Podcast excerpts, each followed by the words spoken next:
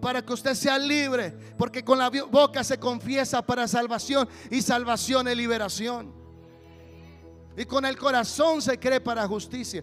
Cada vez que usted emplea su boca, usted está trayendo algo del cielo a su vida.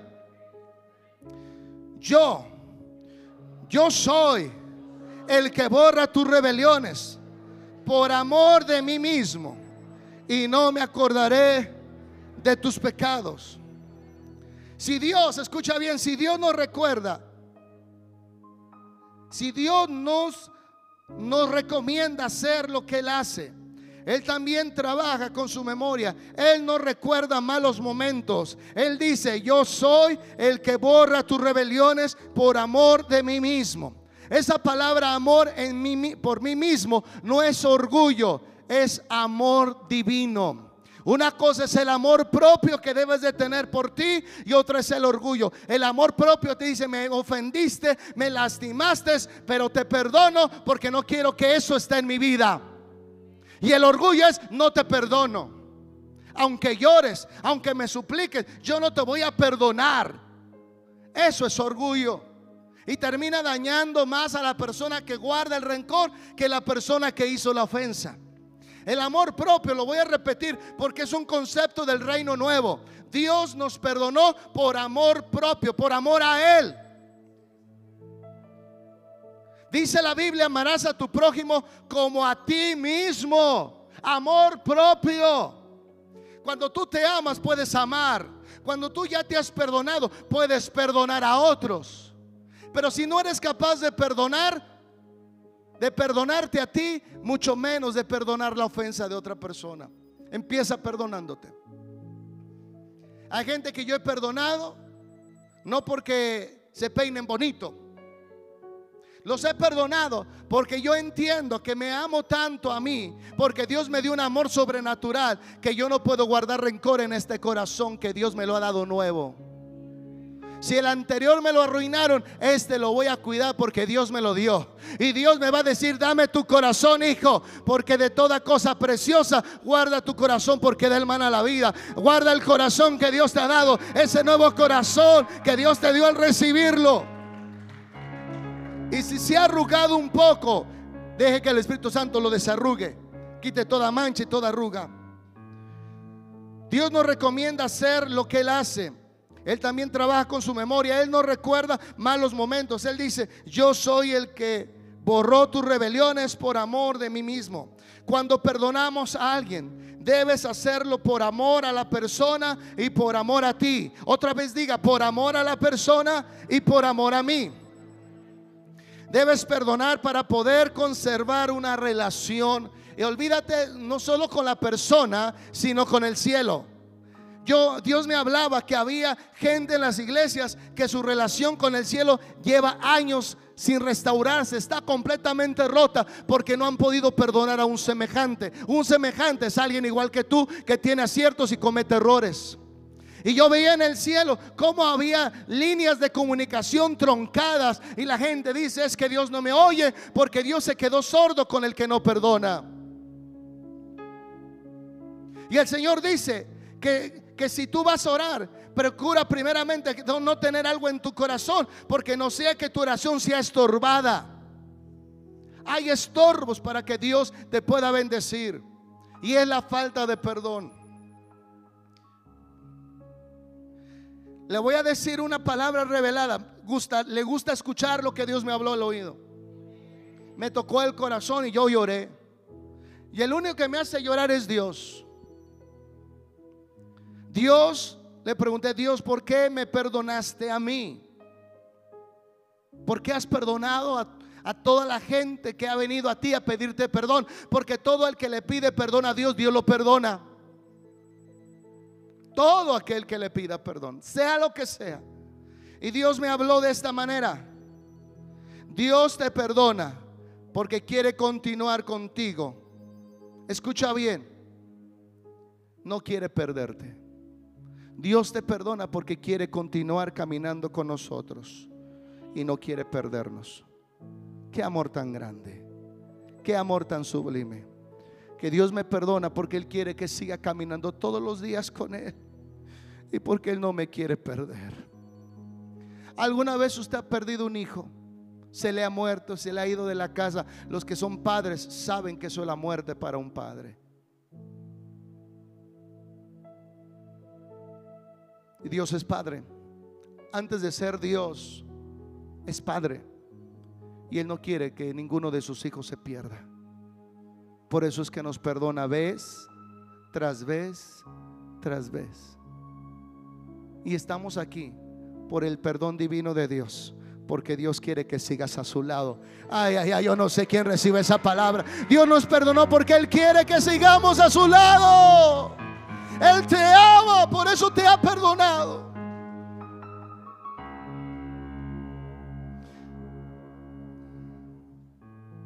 Si Dios decide olvidar, ¿por qué no has hecho tú eso también en tu vida? Si Dios ha decidido olvidar la ofensa, ¿por qué tú no la has podido olvidar?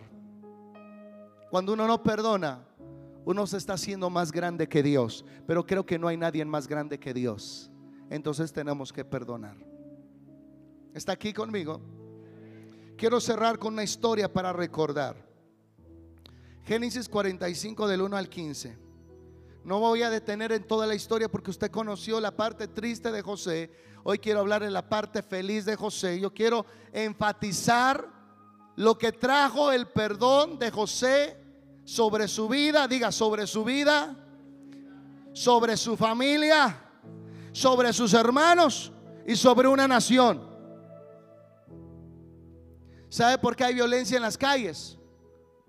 ¿Sabe por qué hay robos, secuestros? Porque la gente que lo hace está lleno de odio. Hasta que perdone, se acabará la violencia. La única manera de sanar a México es empezar a perdonar nosotros y que esa actitud empiece a ser como una ola que arrase a toda la nación. Si no, la violencia nunca se va a acabar, porque a veces se genera en las mismas casas donde debería de haber protección y amor.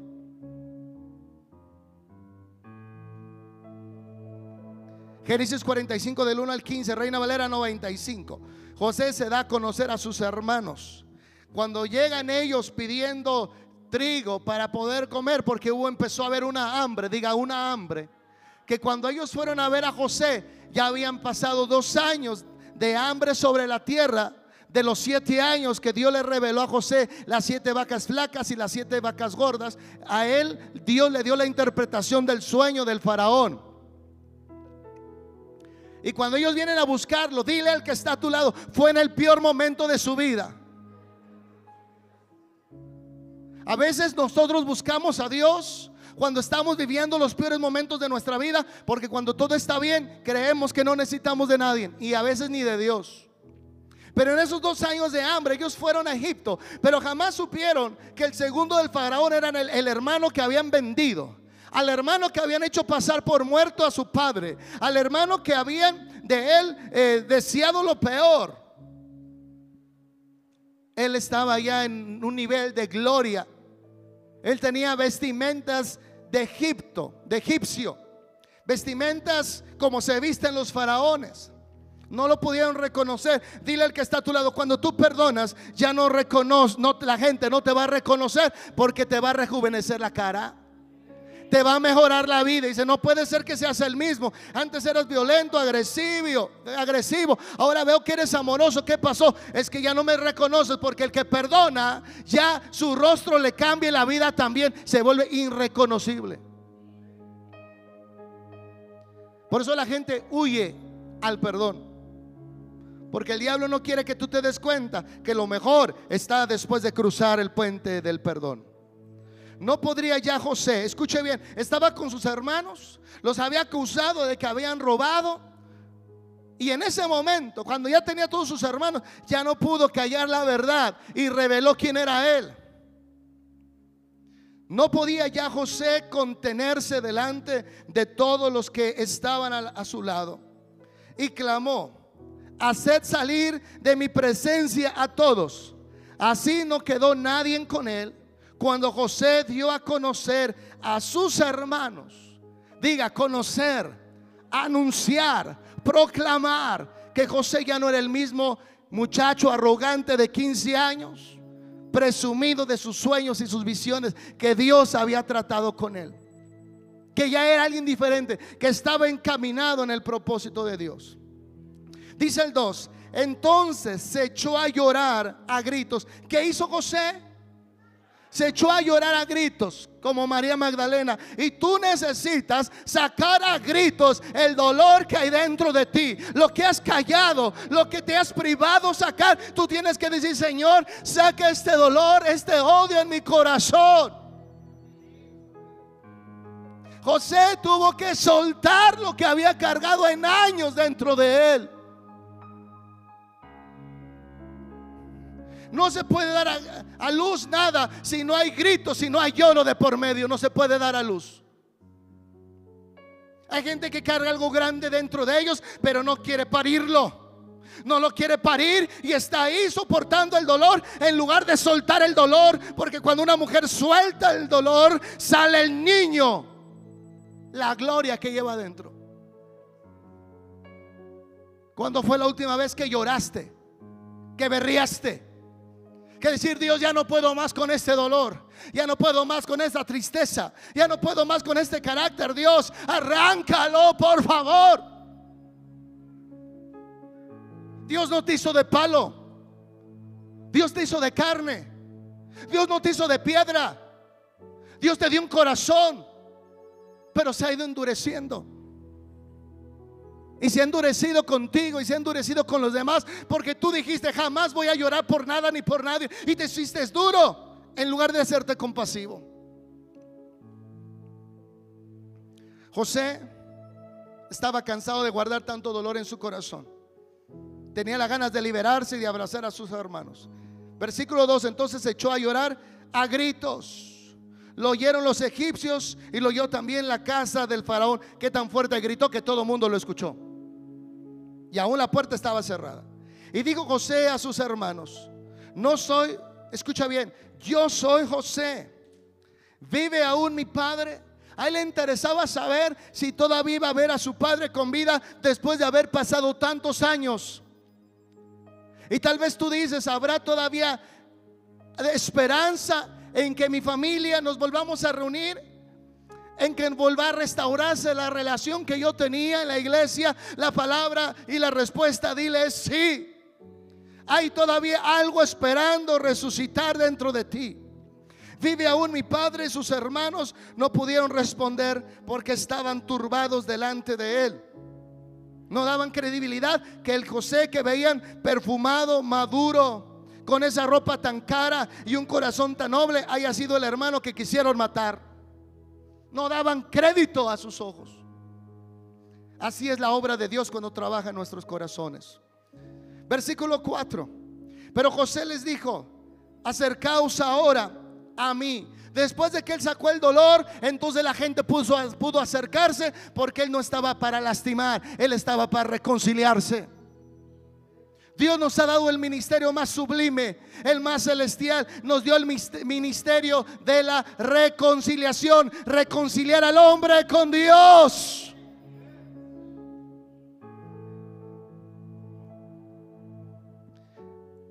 Acercaos ahora a mí.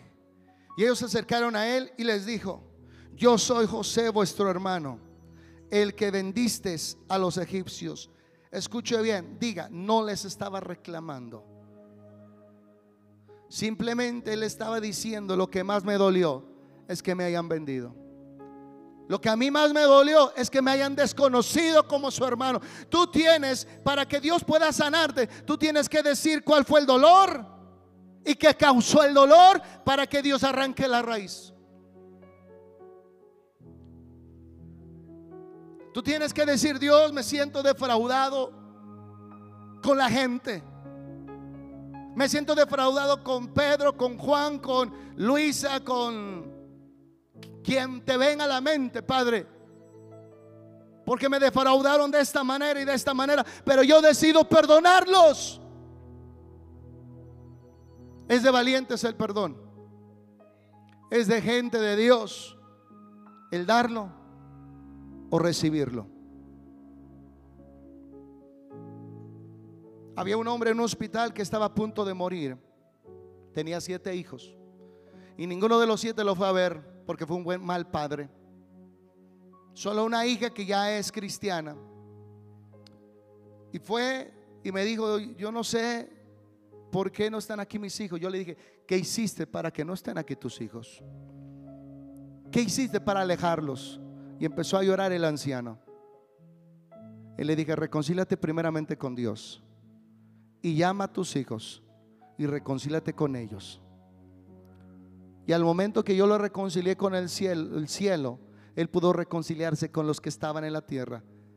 Y al día siguiente salió del hospital, estando en una situación crítica.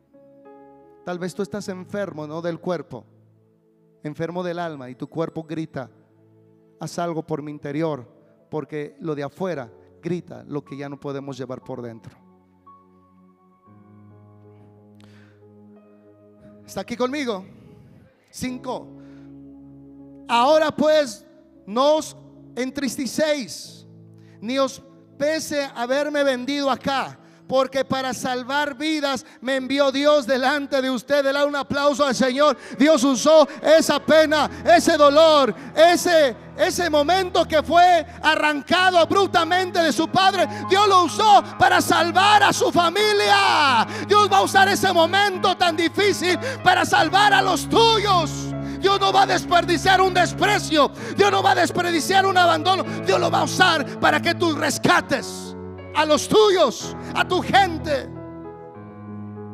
Ahora pues no se pongan tristes, ni les pese haberme vendido acá, porque para salvar, para salvar vidas me envió Dios delante de ustedes. Pues ya habéis, escucha bien, voy a leer el 7. Dios me envió delante de ustedes para poder sobrevivir, para que puedan sobrevivir sobre la tierra para darlos vida por medio de una gran liberación. 8.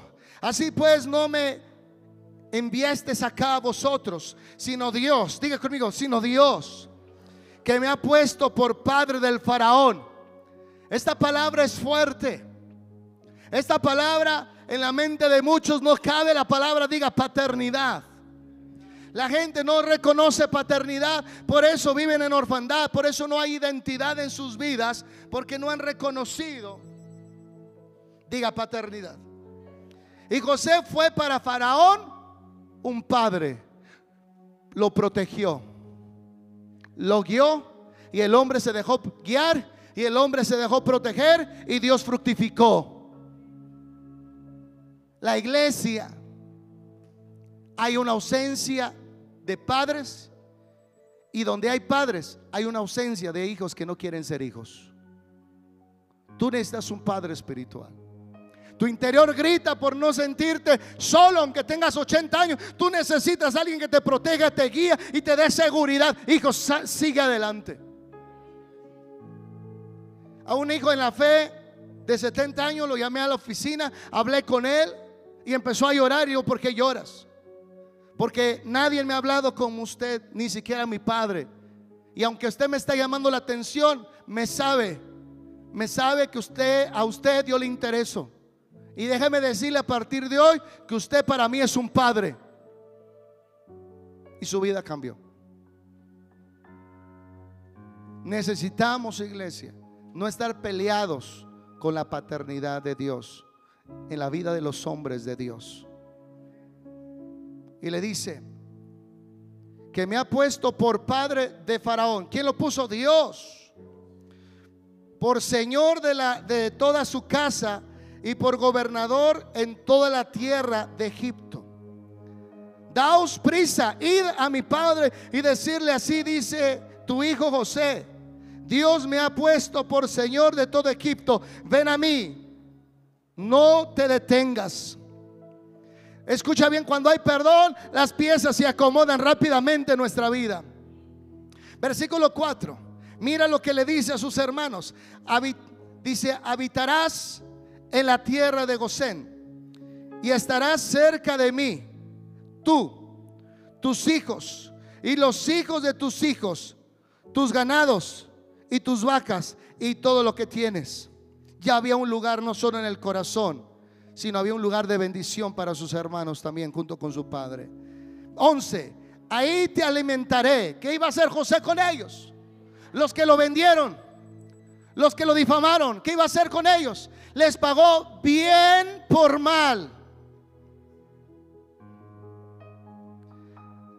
Ahí te alimentaré, pues aún quedan cinco años de hambre para que no perezcan de pobreza tú, tu casa y todo lo que tienes. Dale un aplauso porque va a haber una prosperidad que va a entrar a través de ti a los tuyos, a los que amas, a tu descendencia.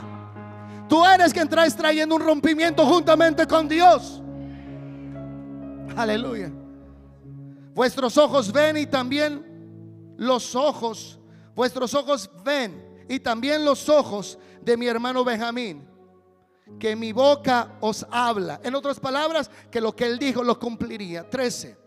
Habéis puesto habéis pues saber a mi Padre toda mi gloria en Egipto. Escucha bien, la gente va a saber de la gloria de Dios en tu vida porque lo que te detenía ya no está ahí, se llamaba falta de perdón. Ahora vas a correr a tu propósito, ahora vas a correr a tu llamamiento, ahora vas a correr y Dios te va a glorificar en todas las áreas de tu vida.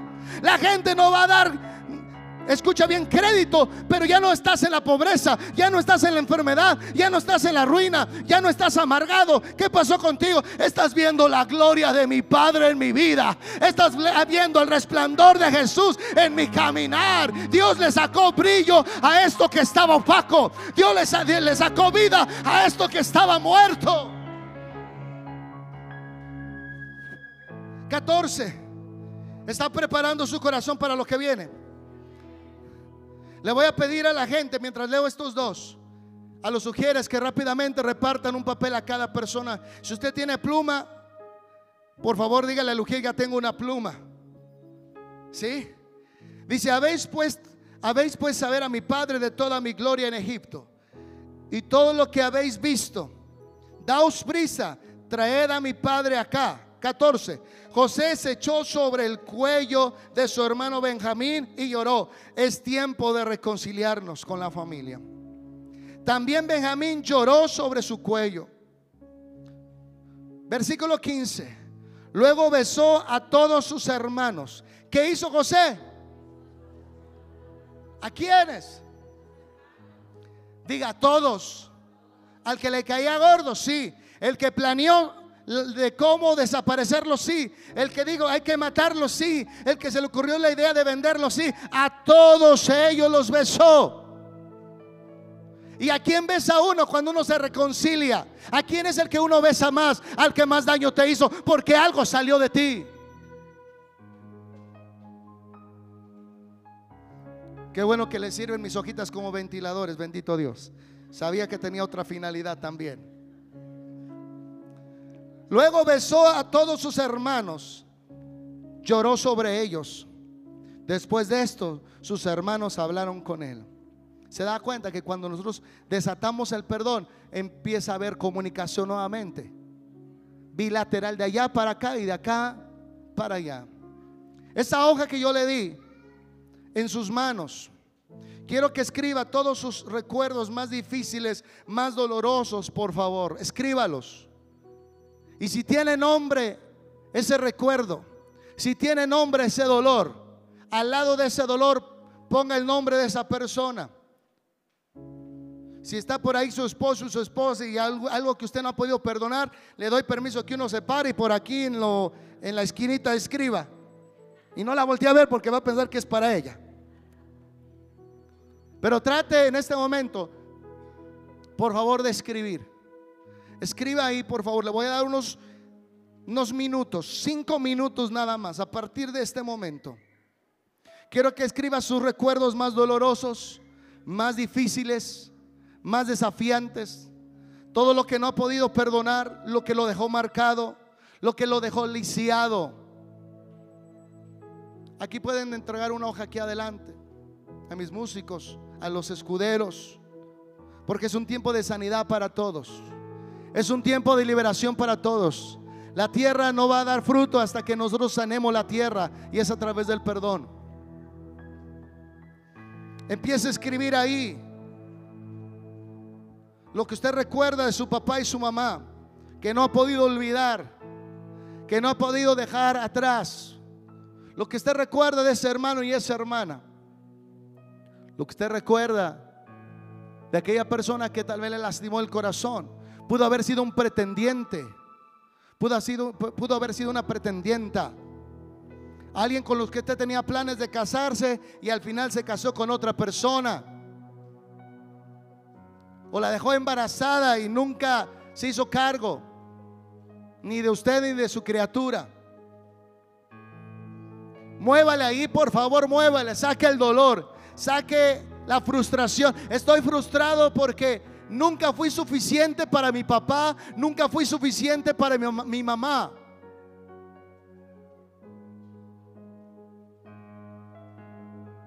Escriba cómo fue la primera vez que tomó, que fumó.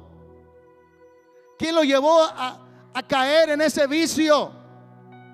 Tal vez fue un tío el que dijo, sobrino, tómala y de ahí te hizo alcohólico y te dejó con el vicio.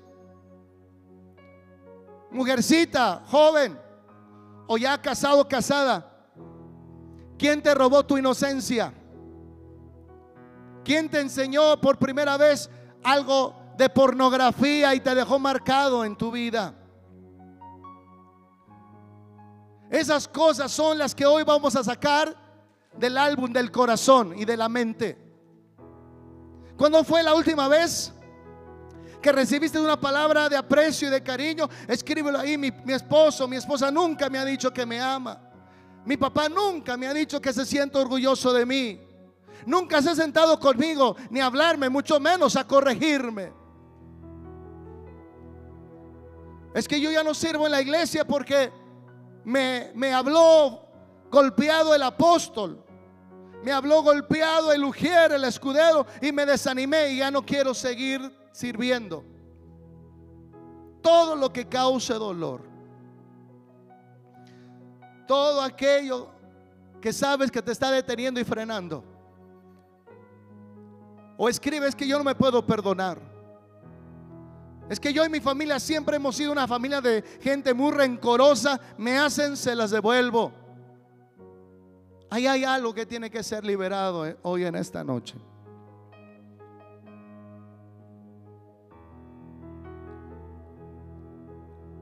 Hoy derrame sus lágrimas mientras usted escribe. Porque son las últimas lágrimas que usted va a derramar por el dolor que hay en su corazón. Le voy a pedir en este momento que valientemente usted pueda ponerse de pie. Todos ustedes. Hoy viene un momento muy muy crucial en su vida. Hoy estamos a punto de olvidar el pasado que hoy se escribe en esa hoja. Tome esa hoja en su mano. Y le puedo hacer una pregunta. ¿Qué valor tiene esta hoja para usted? Usted tiene que saber la respuesta. A partir de hoy, ninguna. ¿Qué valor tiene eso que está escrito en esa hoja? Ningún valor más. Ningún valor más. Yo quiero que cierre sus ojos y agarre ese papel en sus manos y diga conmigo, yo renuncio pero allá atrás quiero escucharlos también y aquí adelante. Yo renuncio a seguir sintiéndome miserable, triste, abatido. Renuncio a sentirme enojado por la vida, por mi infancia, por mi adolescencia, por mis fracasos, por mis errores o los errores que hayan cometido conmigo. Hoy renuncio a odiar a la gente y a odiarme a mí. Yo renuncio a estos recuerdos que solo han traído pesar, dolor, tristeza, dolor, amargura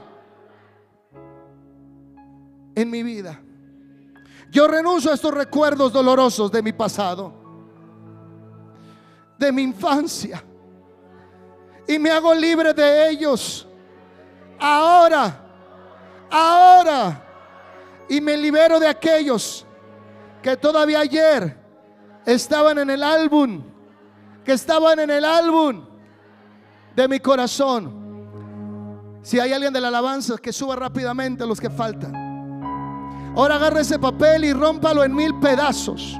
Sáquelo de su corazón. Sáquelo de su vida. Sáquelo de su presente.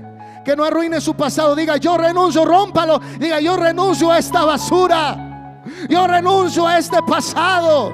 Yo renuncio a este dolor. Yo renuncio en el nombre de Jesús. Hoy quiero que haga algo.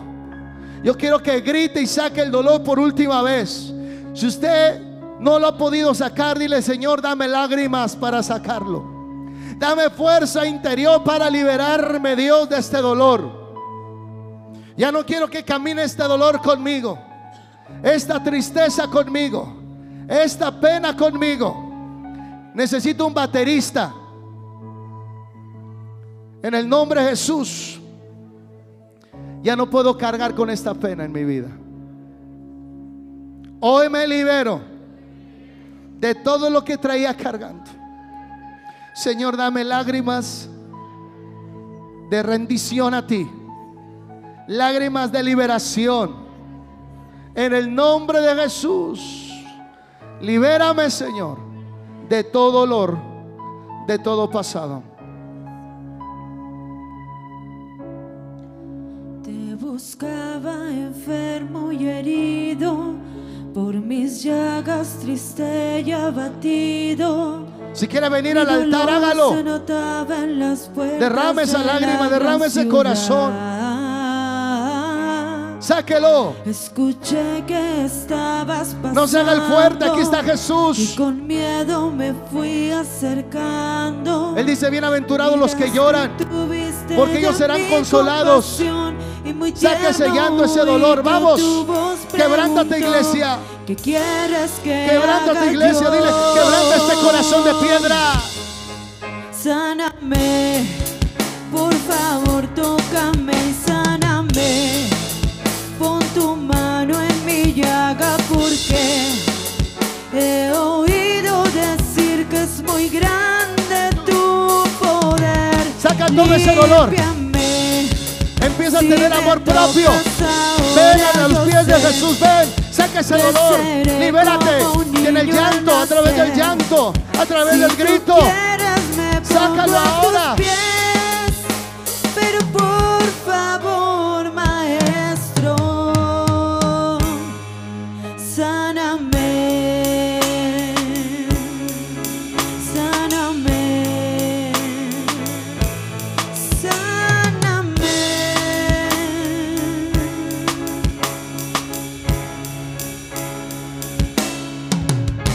Yo sé que tan solo al decir la palabra se sanan mis huesos, revive mi alma. Recibe tu sanidad en tu corazón, en tu cuerpo. Ahora, ahora, ahora. Saca el dolor, saca el dolor.